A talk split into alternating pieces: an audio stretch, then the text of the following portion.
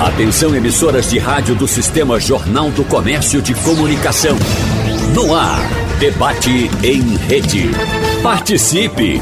Rádio Jornal na internet. www.radiojornal.com.br a harmonia entre os poderes é fundamental para a sobrevivência de uma democracia. Da mesma forma, a harmonia entre os integrantes do mesmo poder é essencial na tomada de decisões acerca de assuntos relevantes para a população de um município, de um estado, até mesmo do país. E mesmo com divergências de ideias, os representantes do povo precisam tomar partido em temas pertinentes e necessários como educação e saúde. Por isso, no debate de hoje, nós vamos conversar com os representantes da oposição e do governo na Assembleia Legislativa de Pernambuco, para a gente colocar luz nesses debates e, evidentemente, saber como é que estão sendo tratados os temas mais urgentes da população pernambucana. Por isso, nós agradecemos em nosso debate, inicialmente, a presença aqui do jornalista Igor Maciel, titular da coluna Cena Política do Jornal do Comércio, para tratar desses assuntos com a gente aqui também. Seja bem-vindo, Igor. Bom dia para você. Muito obrigado.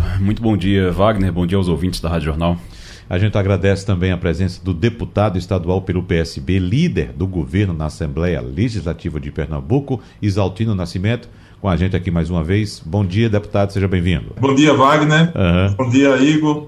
Bom dia ao nosso companheiro deputado Antônio Coelho. E um bom dia especial a todos que nos, nos ouvem e ao, ao que nos assistem também na, pela Rádio Jornal e pela, pelas redes sociais. O deputado Antônio Coelho foi eleito pelo Democratas e é líder da oposição na Assembleia Legislativa de Pernambuco. Deputado, seja bem-vindo. Bom dia para o senhor.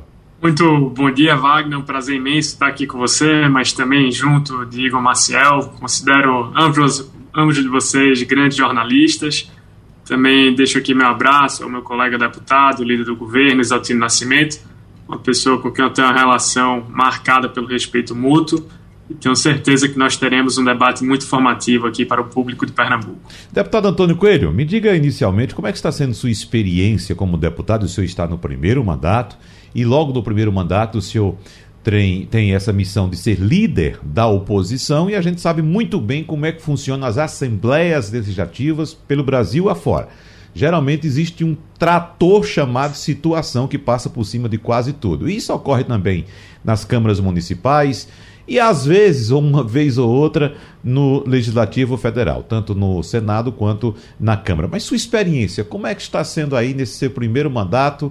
Uh, começando sua vida política, tendo que enfrentar esse trator chamado situação, governo de Pernambuco.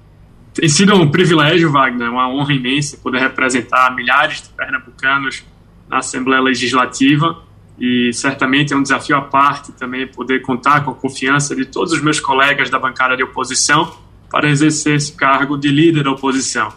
Entendo que o governo tem seus números, mas o debate é sempre muito respeitoso, junto com o líder Isaltini, com demais colegas.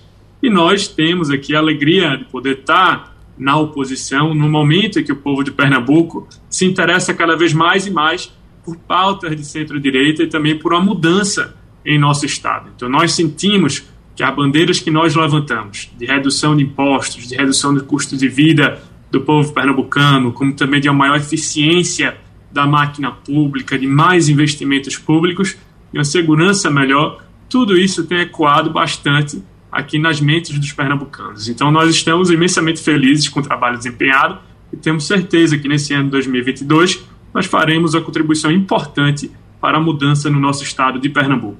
Deputado Isaltino Nascimento, o senhor já foi oposição, hoje é líder de um governo que tem muita força no legislativo, líder eh, da situação do governo do PSB. E eu estou lembrando aqui, deputado, que certa vez eu conversando com um vereador que foi eleito pela oposição, passou um tempo na oposição e hoje é a situação. E ele disse o seguinte: Eu nunca mais quero ser oposição na minha vida. É muito ruim. A gente fica sem nada, fica sem acesso à verba, fica sem acesso ao poder e dificulta muito a eleição da gente. Você está confortável aí no, no, nesse posto de líder do governo, deputado Zaltino? Wagner, eu tive o privilégio, o primeiro mandato meu, eu fui líder da oposição na época, governadora Jorge Vasconcelos, e o vice-governador era Mendonça Filho, depois, no primeiro mandato de Eduardo Campos, fui líder do seu governo, fui secretário de Estado com pesca de transporte no segundo mandato, depois, primeiro mandato de Eduardo de Paulo Câmara, fui secretário de Desenvolvimento Social e Juventude em 2015 16 Eu fui convidado para ir para a liderança do governo em 17, 18, mandato passado, e atualmente ocupo pelo quarto ano a liderança do governo. É um privilégio poder estar representando um grupo político vitorioso. Pernambuco tem tido avanço significativo, vamos poder conversar sobre isso ao longo desse programa de hoje. Uhum. E poder também representar aí mais 38 quadros colegas, né, são 35 na bancada de governo, e poder aí demandar uma série de, de construções de avanço significativo que tivemos ao longo desse período na Frente Popular de Pernambuco. Pernambuco teve uma mudança significativa a partir da mudança da chegada de Eduardo Campos em 2007 ao Palácio Câmara de Princesa. Portanto, eu tenho um, um, um, privilégio muito grande de poder ser o porta-voz do governador Paulo Câmara, dos demais colegas deputados, e poder também estabelecer um debate tranquilo, amistoso, democrático com, com o deputado Antônio Coelho, fazer esse registro que prevalece, na verdade, Wagner, não é a maioria sua minoria, mas um processo de construção. Muitas vezes, muitos elementos são elencados pela oposição, são incorporados totalmente ou parcialmente, e, e a gente procura votar os projetos de maioria de consenso, eventualmente um ou outro projeto precisa ter definição de uma maioria ou minoria, mas é muito raro. A maioria dos projetos nesse, nessa legislatura de Paulo Câmara foram discutidos e tratados do ponto de vista do conjunto da casa. Igor Maciel, por onde você começa? Deputado, deputado Antônio Coelho, eu queria começar. Primeiro, bom dia para os deputados, não dei bom dia no início, mas é, bom dia para os deputados. Eu queria começar perguntando ao deputado Antônio Coelho, é, porque Wagner estava falando do trator, né? Quando uhum. passa o trator ali, quando vem o, o tratoraço. E o deputado Isaltino estava dizendo agora são 35 deputados, né? Ele representa 34, mais ele, 35 deputados e 14 da oposição. É uma diferença bem considerável, né? significativa. Né? É. é. uma diferença bem significativa. Quando as, as pautas chegam, como é que tem sido isso, é, deputado Antônio Coelho? Quando as pautas chegam, chegam assim, em cima de um trator? Como é o. Como é o, o, o, o senhor disse que o relacionamento com o deputado Exaltino é bom, mas quando ele traz as pautas ali, as pautas que vêm do executivo, é, é tranquilo? Tá tudo tranquilo? Tá tudo certo? Ou tem dificuldade com isso? Bom dia, Igor. Temos que compreender que foi a população de Pernambuco que determinou o tamanho das respectivas bancadas. Nós, da oposição, devemos fazer o nosso melhor com os números que nós temos. Por isso, nós nos fazemos valer bastante do regimento interno, que é não só um instrumento que garante a prerrogativa da minoria parlamentar, como também estabelece uma certa independência institucional do poder legislativo frente, principalmente, ao poder executivo. Então, se o colega Exaltino de fato pode contar com apoio de uma bancada expressivamente maior do que a nossa bancada de oposição, nós nos fazemos valer de manobras regimentais para que a gente possa tanto garantir um debate extenso sobre os temas, para que a população, para que a sociedade possa entender melhor o que está sendo proposto, para que nada seja imposto de goela abaixo, para que nada seja tratorado sem o devido, devido debate, e isso permite com que o governo só faça as medidas, diria, antipopulares, como aumento de impostos ou outras medidas que afetam o bolso e também o bem-estar do povo pernambucano, depois que a sociedade compreenda devidamente o custo dessas propostas. Então, a oposição tem feito um papel exemplar, nós temos procurado sempre nos comportar como um bloco coeso para demonstrar unidade. E também deixo aqui a minha animação, minha expectativa com um movimento de mudança que vai se intensificar em Pernambuco ao longo desse ano. Eu tenho certeza que, através da articulação, através da conversa, do debate, a bancada de oposição na casa certamente irá crescer no ano de 2022. Eu é, aproveitar para registrar e aí é, é, registrar aqui inclusive o que o deputado Antônio Coelho está falando, a relação é, do, da situação com a oposição na Assembleia é muito melhor do que na Câmara do Recife, por exemplo. Na Câmara do Recife tem tratoraço, tem uhum. é, é de tudo. Então, é, é, uma, é, existe uma, uma tradição disso na Câmara do Recife nos últimos anos. Esse ano até que melhorou, depois que o, o, prefeito mudou, mas antes era uma, uma coisa bem complicada mesmo. Agora, eu queria entrar num assunto específico em relação a isso, que é a questão da CPI é, do caso Beatriz. Uhum. A CPI do caso Beatriz, que foi levantada por um membro da situação, que é o, o Romero, é, que é o Romero Albuquerque, que é do PP, que faz parte da bancada da situação, mas que o governo, a, a, a situação estava contra. Eu acho que tem áudio, inclusive, do deputado Exaltino é, dizendo que não para ninguém assinar e tudo, mas afinal vai sair ou não? Deputado, vocês estão com. Vocês têm um resultado já disso? Quem responde é Antônio Coelho e Exaltino, quem você quer? Pode ser o deputado Exaltino. Exaltino Nascimento. Bom, Primeiro, registrar, digo, que saudar você. E, na verdade, assim, essa questão da Comissão Parlamentar de Inquérito é um instrumento mais radical que existe no Poder Legislativo, tanto é que precisa de um quadro qualificado para instalar e para ser aprovado. O, Poder Executivo cumpriu todas as prerrogativas que precisavam ser feitas. Né? As investigações foram executadas, a quem, quem cometeu o crime já está preso, todo o processo já hoje sendo apreciado do ponto de vista da justiça. Então, o que a, que a polícia precisava ser feito, o executivo precisa ser feito, foi, foi cumprido. Agora, está em segredo de justiça, e o que vai ser executado agora vai ser mediante aprovar provas no judiciário em que os acusados terão direito de defesa, com seu advogado, as provas, o processo. Então, uma comissão parlamentar de inquérito, num, num contexto como esse, é completamente estapafúrdia, desnecessária e sem poder apresentar nenhum tipo de ação objetiva. Então, na nossa ótica, não há sentido nenhum ter uma comissão parlamentar de inquérito, já visto que todo o procedimento que precisa ser executado foi feito pelo Poder Executivo e agora está sendo apreciado no âmbito do Poder Judiciário para ser analisado e avaliado e, e, a capacidade de poder as provas serem apresentadas e, obviamente, quem está sendo acusado poder se defender. Portanto, entendendo que esse instrumento é um instrumento que transcende a questão formal para incorrer num debate que acaba resvalando para a questão eleitoral, lamentavelmente. Né? Uhum. Deputado Antônio Coelho. Eu discordo respeitosamente do posicionamento do colega líder do governo, Exaltino Nascimento. Há fundamento, já há razão para se instalar essa CPI. Não é certo que um crime tão horrível como esse demore mais de sete anos para ser solucionado. E o timing também de que, de que foi solucionado também desperta dúvidas. Porque só foi descoberto a autoria desse crime logo após a iminente federalização deste caso. Então, existe aqui, eu acho que a Assembleia tem que sim fazer uma investigação sobre o processo de como toda essa uh, investigação ocorreu. E também um outro ponto na qual discordo do líder do governo é sobre a natureza de uma CPI. A CPI não precisa de um quórum qualificado. A CPI é um instrumento garantido constitucionalmente à minoria parlamentar. E aqui eu digo que, apesar de nós termos obtido as 17 assinaturas, isso por si só já demonstra que é uma causa suprapartidária. Por exemplo, nós tivemos aqui no Congresso Nacional, ao longo do ano passado, a CPI da, uh, do coronavírus. E naquele momento estava se, sendo deliberada se era necessário a aprovação ou não do presidente do Congresso Nacional. E a decisão do STF foi de que isso era um instrumento garantido à minoria parlamentar.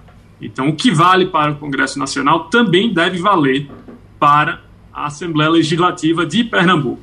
Então, eu espero ter me comunicado junto ao colega Romero Albuquerque, o autor dessa CPI, e ele me, é, me confirmou que ele obteve as 17 assinaturas, e se esse for o caso, nós protocolando essa CPI, nós faremos todos os apelos ao presidente Heriberto para que ele, numa questão pro forma, faça a instalação dessa CPI, e se isso não ocorrer, nós precisaremos nos valer tanto de instrumentos intra-parlamento como extra-parlamento podendo até mesmo é, recorrer à Justiça de Pernambuco. Uhum. São necessárias 17 assinaturas para a instalação da CPI, né? A oposição contra com 14, 14 integrantes. Acredito que em peso deve ter assinado a, a, a a petição para a instalação dessa CPI. Agora, deputado Isaltino Nascimento, de que forma... Wagner, só, só, uma breve, uma breve correção. A, a, oposição conta com 10 deputados. 10. Então, se nós temos 17, isso já demonstra um caráter ainda maior uhum. da natureza suprapartidária dessa CPI. Tem os, os são independentes Tem os também, né? independentes, né? então. Bom, mas então, deputado Isaltino Nascimento, de que forma o senhor pretende convencer os governistas que já assinaram a retirar essa assinatura? Na verdade, até onde eu sei, Wagner, não tem um, um documento formal com solicitação de CPI. Não é? Até onde eu sei, não foi passado para os integrantes nem tampouco de conhecimento formal, porque o natural, mesmo em período de pandemia, Wagner e Igor, é que quem pleiteia qualquer tipo de procedimento, seja um projeto de lei ordinária, enfim, né, um projeto de lei especial, uma emenda constitucional ou qualquer o tipo de, de procedimento da casa, normalmente para poder pegar a assinatura de alguém, apresenta o conteúdo do texto, a pessoa faz a leitura e apõe a sua assinatura até onde eu tenho informação, isso não ocorreu e nós não temos certeza de que esse número foi atingido. Vamos aguardar aí para que isso seja demonstrado e precisa fazer formalizar, formalizar o pedido à casa, né, com os nomes, com os nomes com, é, é, subscrevendo o mínimo 17, com o conteúdo do pedido para se, ser apreciado. Então vamos aguardar para saber se esse procedimento vai ser cumprido aí pelo proponente que está se colocando que tem assinatura suficiente, né? Vamos falar um pouco a respeito de eleições nesse segundo bloco, claro, de outros assuntos também. E por falar nesse assunto, Igor, eu vou trazer um tema nacional que, claro, tem repercussão muito forte muito importante nas disputas regionais, sobretudo aqui no estado de Pernambuco, que é a questão da federação ou das federações. É evidentemente que há muito entrave ainda, não tem nada claro de federação, apenas algumas sinalizações e temos inclusive a possibilidade de o Supremo Tribunal Federal entrar nessa questão esta semana ainda e decidir sobre a prorrogação ou não do prazo para a formação dessas federações. Nós temos aqui um representante do PSB, a gente sabe que o PSB andou sempre muito alinhado ao PT, inclusive o próprio deputado Isaltino Nascimento fez parte do Partido dos Trabalhadores, mas o PT e o PSB andam alinhados quando o assunto é eleição federal. Quando a eleição, a disputa é regional, a gente sabe que sai faísca. E tivemos muitas faíscas, quase incêndio aqui na eleição para prefeito aqui no Recife. Né? Do outro lado, temos o deputado Antônio Coelho, que faz parte do Democratas, que já se uniu ao PSL, mas também estuda alguma fusão que deve ter repercussão local também. Então, deixa eu começar com esse tema aqui, Igor, por gentileza, claro. com o deputado Antônio Coelho. Eu queria saber inicialmente o deputado Antônio Coelho qual a posição dele em relação à federação temos interesses. O deputado Antônio Coelho é irmão de um pré-candidato ao governo do estado, que também tem que montar seu palanque. Né? Então, inicialmente, em relação às federações, o que é que o senhor pensa aqui para Pernambuco, deputado Antônio Coelho? Ah, muito interessante, e como você coloca, Wagner, vai ter um impacto no cenário eleitoral dos estados e também de toda a República. Nós temos a alegria de ter o meu partido, o DEM, se fundiram com o PSL. Temos a expectativa de que a homologação dessa fusão possa sair essa semana, quiser já amanhã, e nós teremos aqui o maior partido do Brasil, a bancada federal, e também no tempo de televisão para as eleições do próximo ano. A federação, na minha opinião, foi um instrumento apropriado que o Congresso Nacional instituiu para que a gente pudesse ter uma transição gradual para uma consolidação maior do quadro partidário do Brasil não é saudável para a nossa República. Nós temos mais de 30 partidos com representação no Congresso Nacional. Isso dificulta muito a governabilidade do nosso país.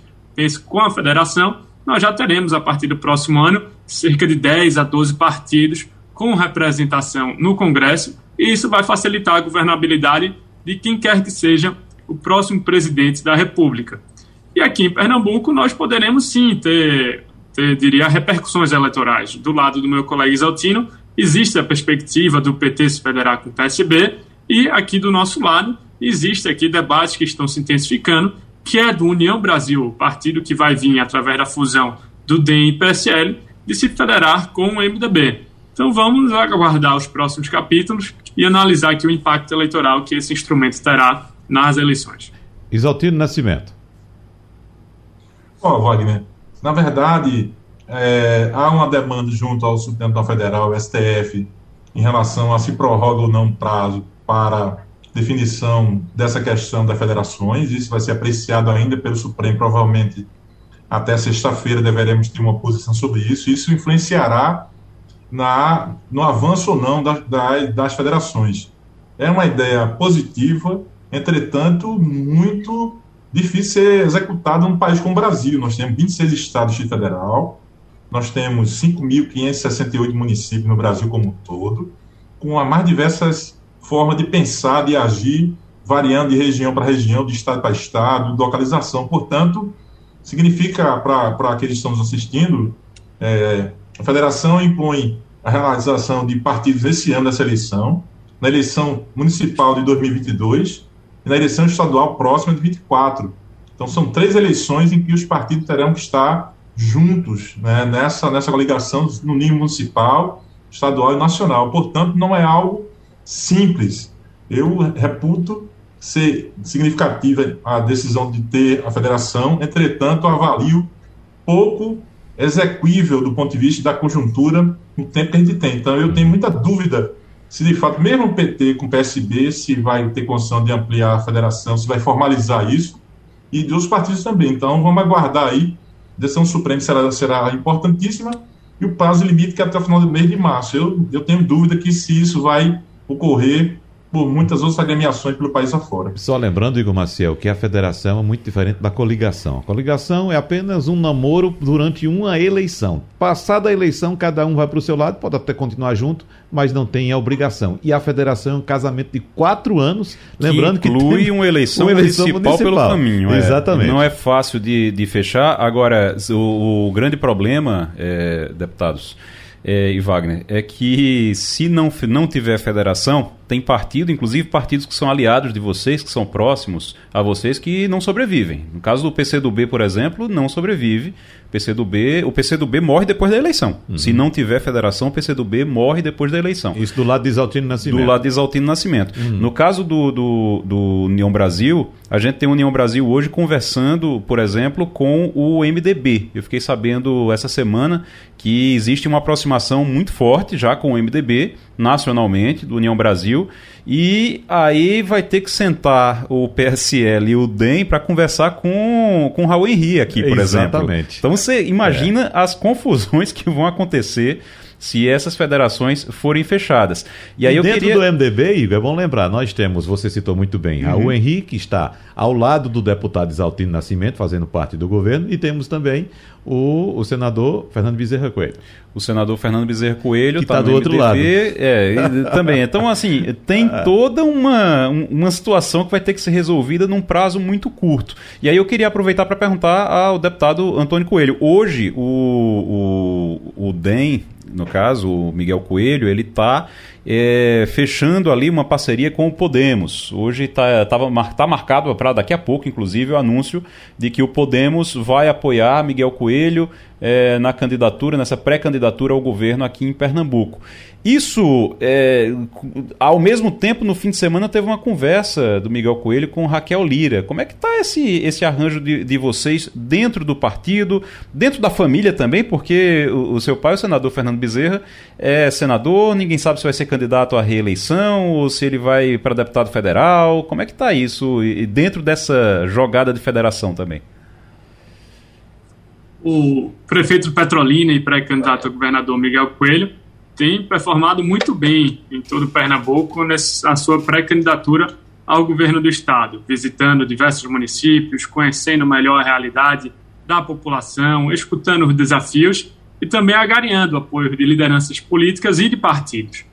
O prefeito Miguel já conta com mais de 35 prefeitos apoiando esse projeto de mudança que ele quer propor para o estado de Pernambuco e agora, com a vinda do Podemos, esse projeto ganha uma nova estatura.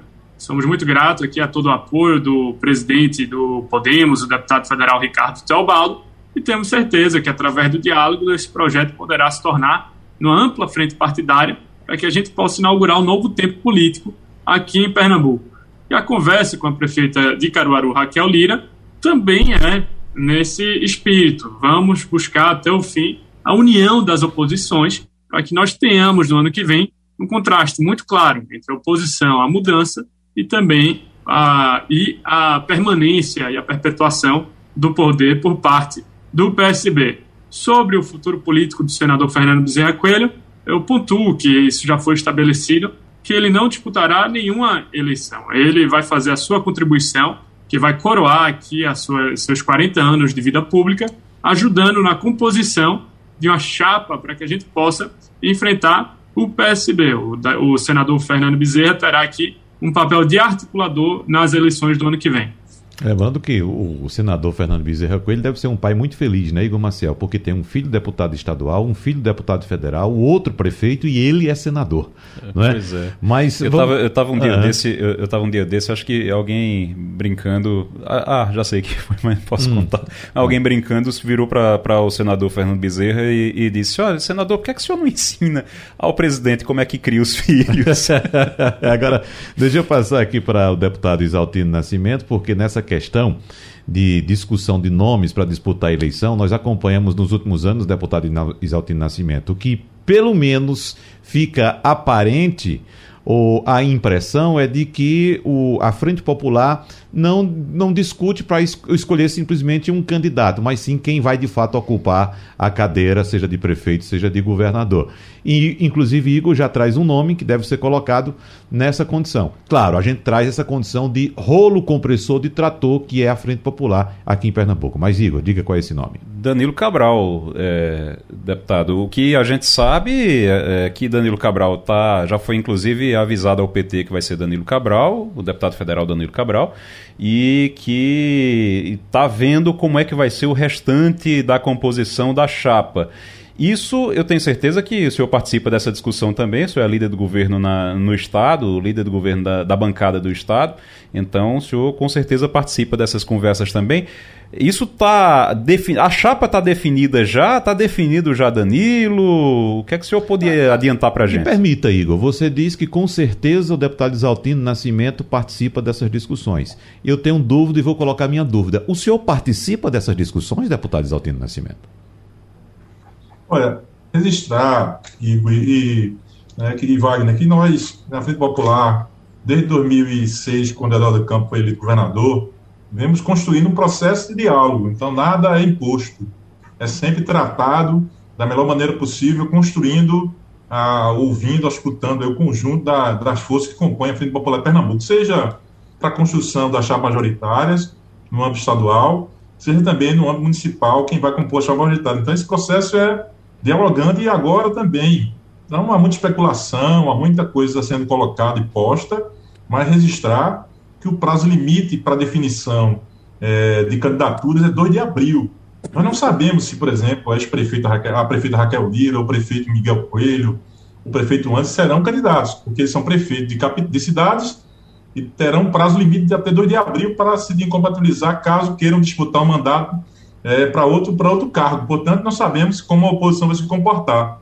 Do mesmo modo, nós temos tempo necessário, suficiente ainda para apresentar o nome, os nomes que estão sendo discutidos, apresentados. Nós temos hoje nomes muito valorosos, competentes, comprometidos, experientes, que poderão ocupar diversos cargos, seja o candidato governador, obviamente PSB, pela gestão exitosa que teve ao longo do, do mandato de Eduardo e também de Paulo Câmara, tem a prerrogativa de indicar o nome né, pra, para a Associação do Paulo Câmara. Entretanto, há outros nomes valorosos que poderão ocupar esse espaço também, como candidato a vice. Esse ano haverá apenas uma renovação do Senado Federal, tem apenas um cargo. Então, esse processo está sendo conversado, costurado, discutido com aliança local, mas também com olhar nacional. Portanto, temos um prazo ainda para ser é, definido qual nome vai ser apresentado, tanto para a Associação do Paulo Câmara, como de vice, como também do candidato a senador. Então teremos o tempo para ser apreciado e apresentado. Deputado, Já... deixa eu, eu só é, aproveitar para pontuar uma coisa e aproveitar para lhe fazer uma pergunta. É, sempre se fala que o, o candidato, o nome preferido da bancada de, de, da situação da bancada do governo na Alep seria o de Zé Neto, que é o secretário da Casa Civil. É, como é que é o, o, como é que é visto o nome do Zé Neto? Como é que é visto o nome do Danilo Cabral dentro da, da, da bancada? Eu quero aproveitar só para colocar também uma dúvida que eu já fiquei aqui em relação à colocação do deputado Isaltino Nascimento. O senhor cita que temos tempo, abre aspas, temos tempo até o dia 4 de abril para definir. Tem tempo mesmo, deputado? A gente está percebendo aí uma pressão muito grande do PT para que o, PC, o PSB defina logo seu candidato aqui, porque o PT também precisa definir outras candidaturas em outros estados, principalmente São Paulo. É, pelo menos essa é a minha tese, não é, Wagner? Se será é, cumprida e analisada pelo conjunto da, da bancada, os partidos como o Popular, aí é outra situação, mas eu tenho a minha posição interna é de que a gente há tempo suficiente para tratar, discutir, avaliar, analisar. Haja vista a Aliança Nacional, haja vista o posicionamento tomado também em relação a, a, oposição, a como a oposição se comportará, e se a, é a questão das fusões, aí, como a gente tratou sobre essa questão das federações, são elementos postos no cenário que haverá de serem é, pensados e analisados. Então, eu acho que a gente tem condição de analisar, avaliar e analisar e tratar isso, obviamente, a condução central é do governador Paulo Câmara, ele vai definir em que tempo, qual momento, e, e para ser apresentado a condução dele, e obviamente ouvindo o conjunto dos, dos outros partidos aqui no, no, estado também e nível nacional. Uhum. E quem é o preferido da bancada? Olha, nós somos nós temos uma seleção, Igor e Wagner. Nós temos nomes muito valorosos, né?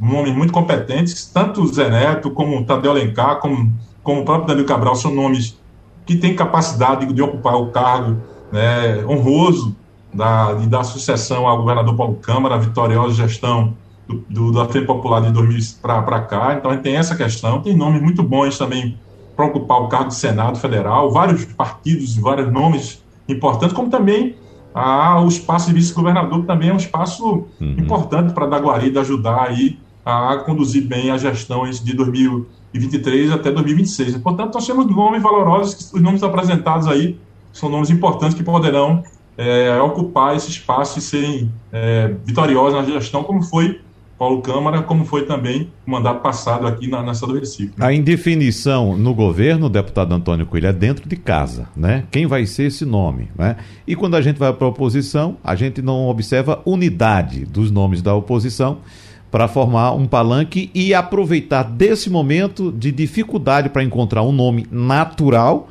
para ocupar a, a, a, cadeira de candidato inicialmente, claro, pensando em, na sucessão do governador Paulo Câmara, mas a oposição também não se entende e deve ir para essa disputa fragmentada, deputado. Wagner, nesse momento eu não quero comentar aqui o processo interno do PSB, acho que isso é a dinâmica deles e que eles possam aqui surgir com um candidato viável para essa disputa. Mas a oposição tem se aproveitado desse tempo para apresentar os seus melhores quadros à população de Pernambuco. E cada candidato vai se cacifando na medida de suas habilidades, na medida desse, que esses debates vão ocorrendo. Agora, tem que se refletir bastante sobre a melhor estratégia eleitoral para o ano de 2022. A última vez que a oposição desbancou o governo aqui no estado de Pernambuco, a oposição estava dividida nas candidaturas de Eduardo Campos e de Humberto Costa, que foi no ano de 2006. Quando a oposição foi unida sobre Jarbas em 2010 e sobre Armando Monteiro em 2014 e 2018, a oposição perdeu é, para o governo. Então, existe um argumento a ser feito de que talvez seja positivo, sim, ter mais de uma candidatura para enfrentar o PSB nesse ano e também forçar o segundo turno. Agora, nós iremos sempre ter o debate para que a gente possa ter o palanque mais forte possível, liderado pela União Brasil, que tem todas as credenciais para ser o protagonista da oposição no ano de 2022. Ô, deputado, mas, é, deputado Antônio Coelho, o, uma discussão que, que há nesse ponto, o senhor disse que uma candidatura, tudo bem, uma candidatura não dá, mas como é que fica? Um é pouco, dois é bom, três é demais? Qual é a, a o entendimento do senhor nesse caso? tempo dirá.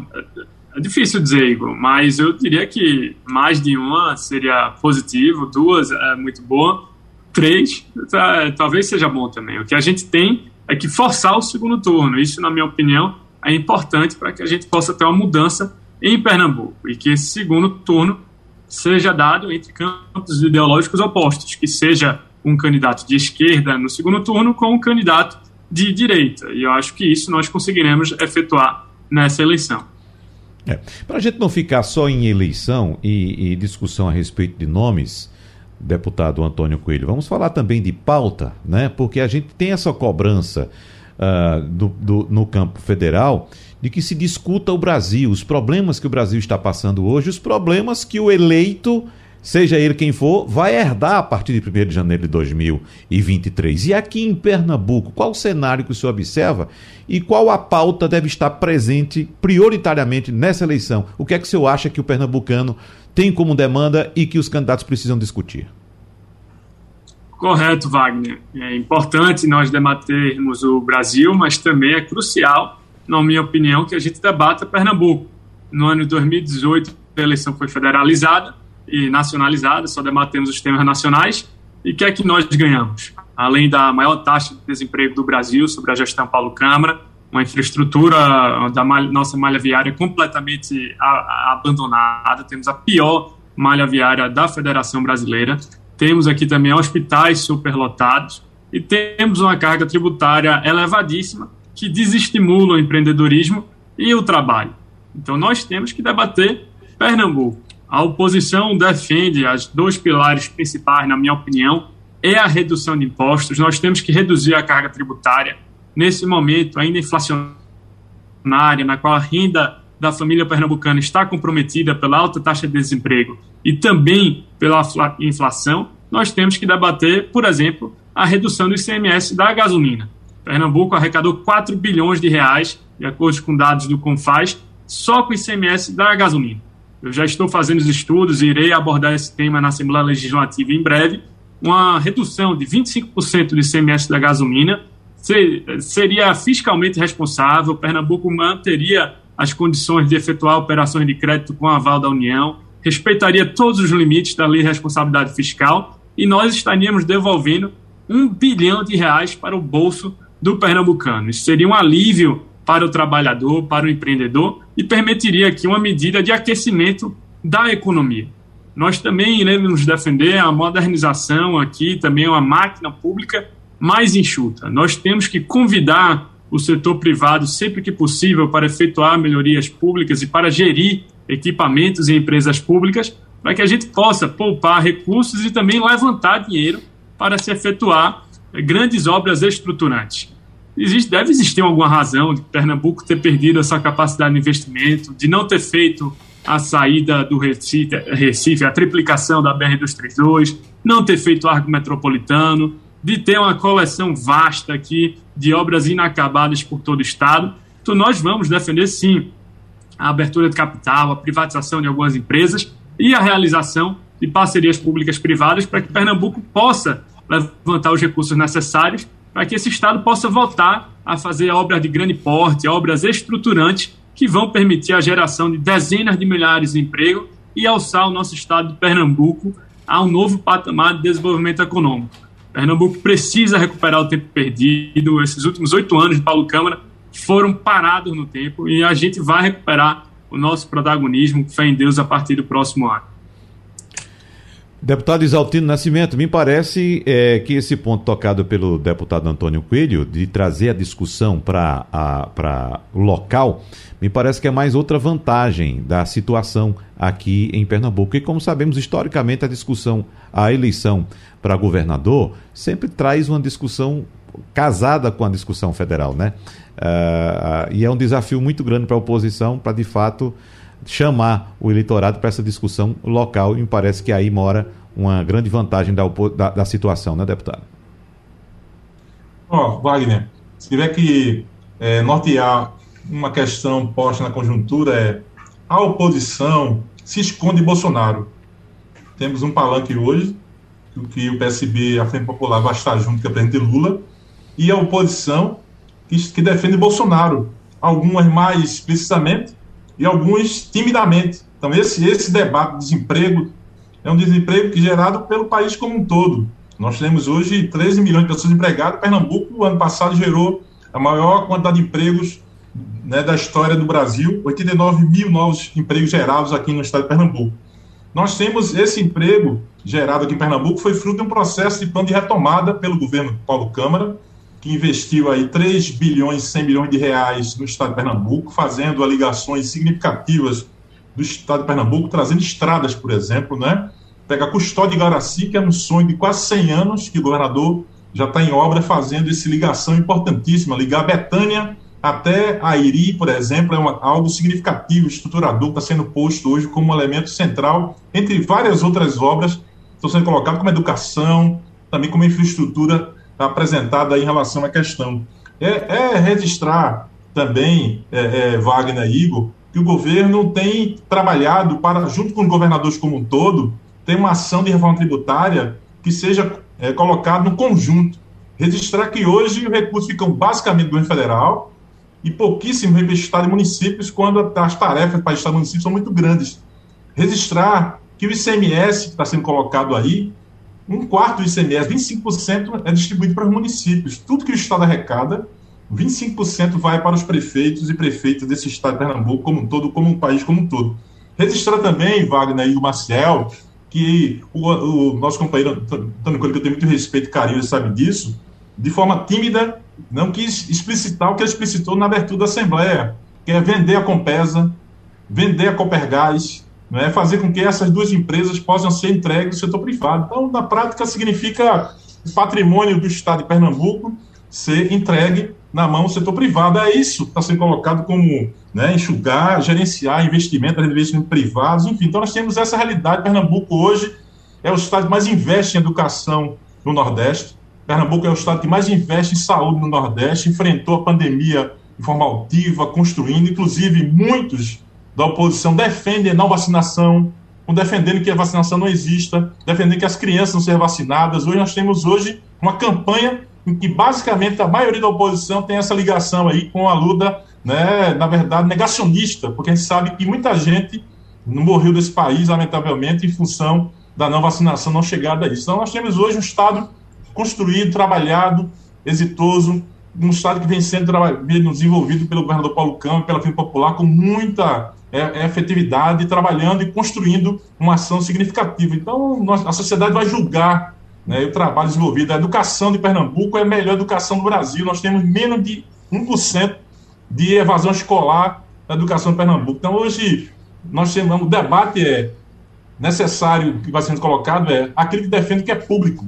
A oposição defende, na sua maioria, privatizar a escola, diminuir a escola, diminuir acesso à universidade pública, diminuir acesso à escola pública para poder propiciar o privado, diminuir o acesso das pessoas na escola, na, na, na de saúde. Essa é a realidade que fica disfarçando de gestão, de intenção privada. Essa é a realidade posta aqui em Pernambuco, Wagner e Igor. Nós temos dois minutos para cada deputado agora participar, Igor, para a gente encerrar, e você tem também suas colocações. Então, por favor, o deputado Antônio Coelho queria responder já no bloco anterior. Faça suas colocações iniciais, por gentileza, deputado Antônio Coelho.